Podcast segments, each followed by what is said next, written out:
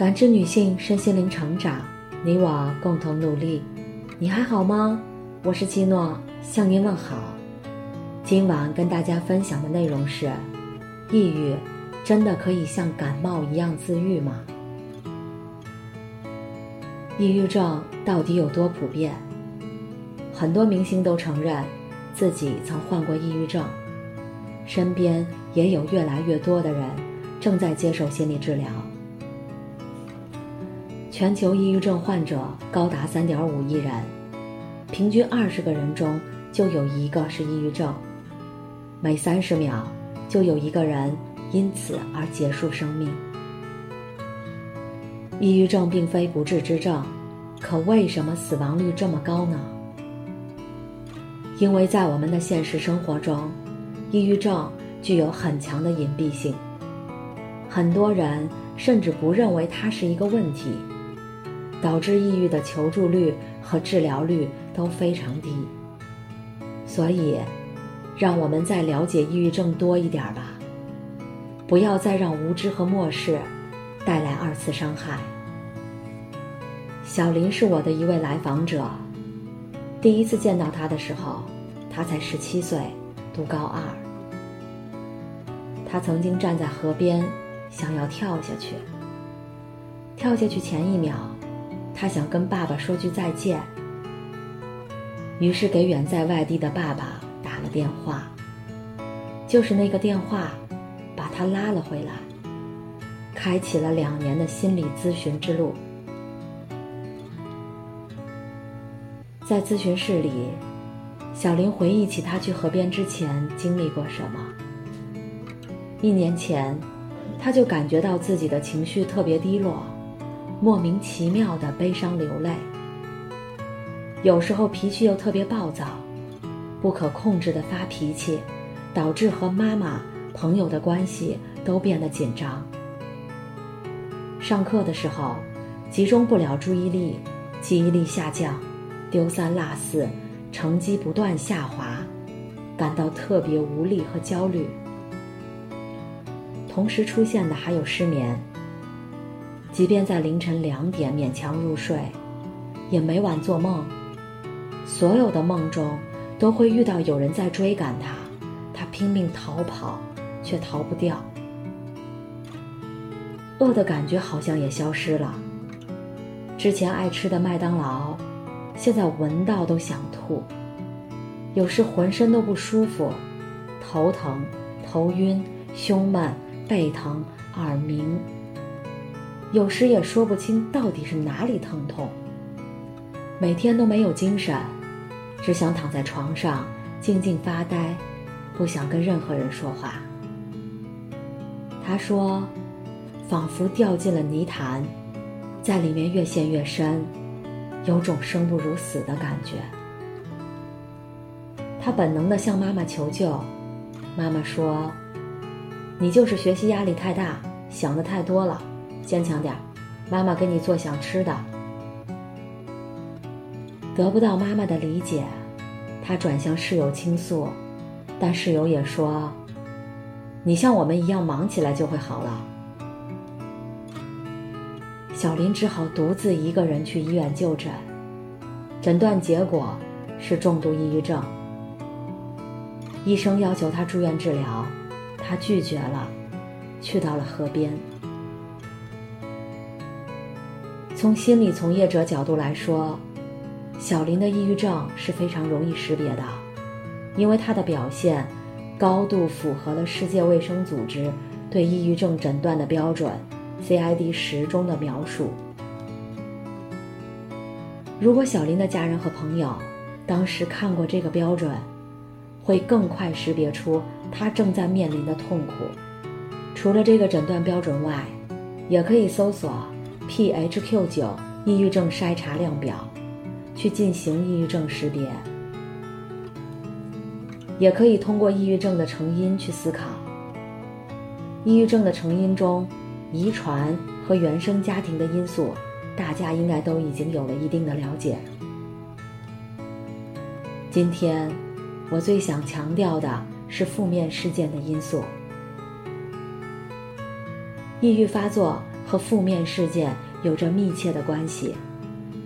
常见的负面事件有婚姻不和谐、离婚、亲人去世、失业、严重的躯体疾病、性侵、分离等。尤其是女性，一般在抑郁发作前的一年都经历了负面的生活事件。根据抑郁程度，抑郁症可以分为轻度、中度、重度和极重度四个等级。每个等级的治疗方法都是不一样的。下面介绍七种方法，可以用于抑郁情绪的缓解，对于轻度抑郁的患者是比较有效的。第一，织毛衣。听起来有点新奇，对吧？英国曾经有过研究，织毛衣可以有效缓解抑郁和焦虑情绪，因为抑郁症的主要症状之一。就是认知功能的变化，而织毛衣看似很平常，却需要认知功能的全面参与，这本身就是行为治疗的一种方法。第二，绘画。绘画是越过语言直接表达情感的艺术，在描绘的过程中，你可以把语言难以表达出来的东西，用心理感受表达出来。起到情绪疏解的作用。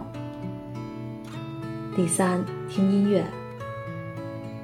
有很多研究证明，音乐有调整肾上腺素、调节情绪、提高应激能力的作用。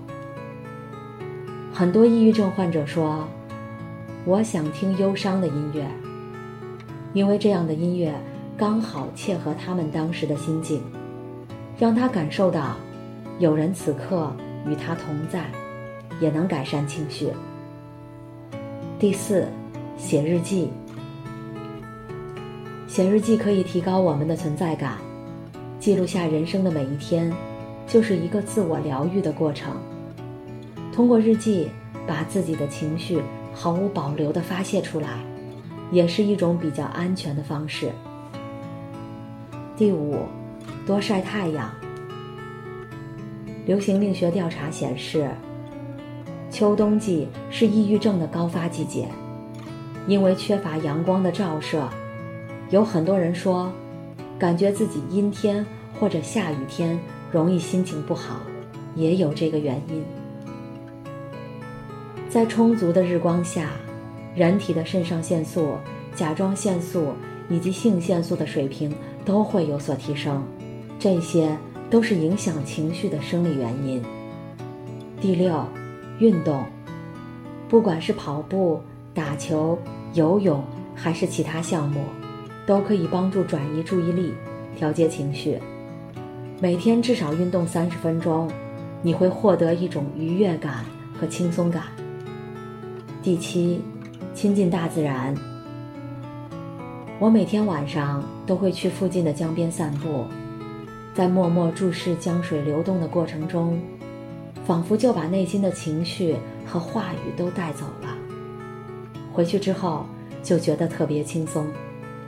有个专业的名词叫森林疗法，也是提倡人到大自然中去，感受水清山绿，呼吸新鲜空气，能很好的释放出内心和身体的沉重。即使你没有抑郁症。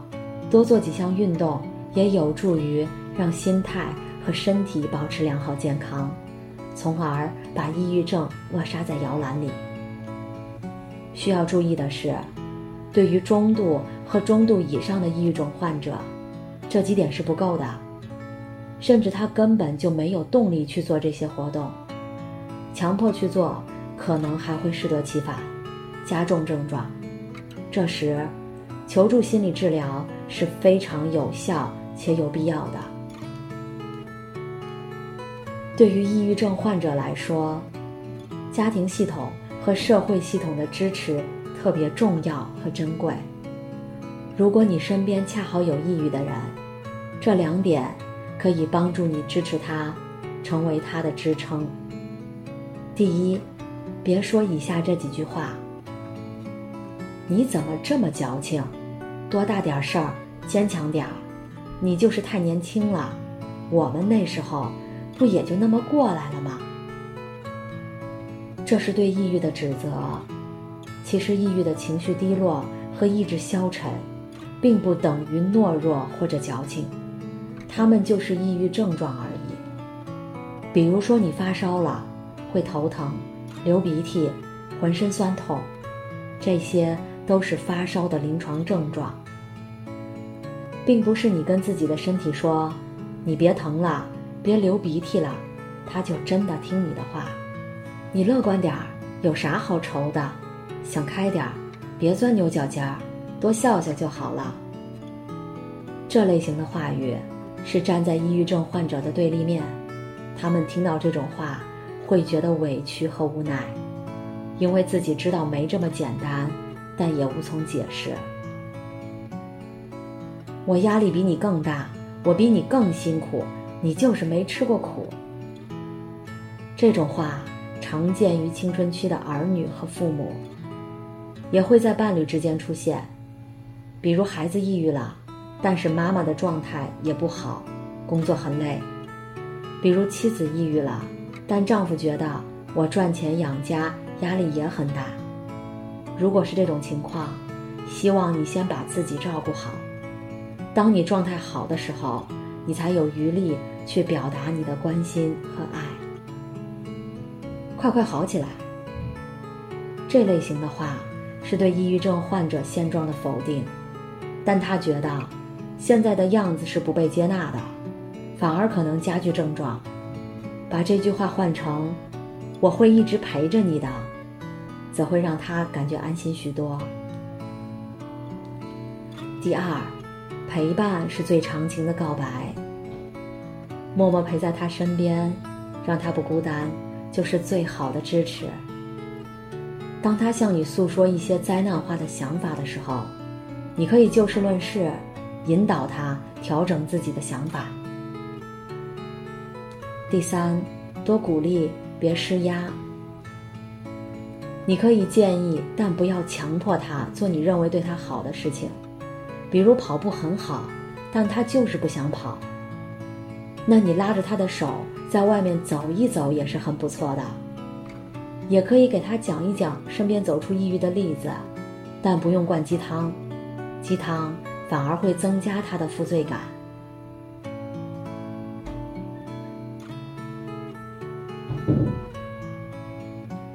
除了这三点以外，作为亲人和朋友，最好保持一定的敏感度，多观察他的状态和想法，尤其是重度抑郁症，容易产生自杀的念头。最后，我还想说，其实不管是自己还是身边的亲人朋友患了抑郁症，更有效的方式是求助专业的心理咨询和心理治疗。抑郁症像一场心灵的发烧，我们大部分都可能在人生的某一个阶段陷入抑郁，或者被抑郁症困扰，所以这很正常，不要被他吓退。也不要失去希望，同时给予重视。身体感冒发烧，我们会请假看医生吃药，更何况心灵发烧呢？只要能够及时求助专业人士，积极配合咨询和治疗，我们是能够走出抑郁，重新投入生活的。希望我们都能行动起来，创造一个更加包容、更加重视的环境。让更多的抑郁症患者能迈出求救的这一步。感谢您的收听和陪伴。如果喜欢，可以关注我们的微信公众号“汉字普康好女人”，普是黄浦江的浦，康是健康的康。添加之后，您还可以进行健康自测。我们下期再见。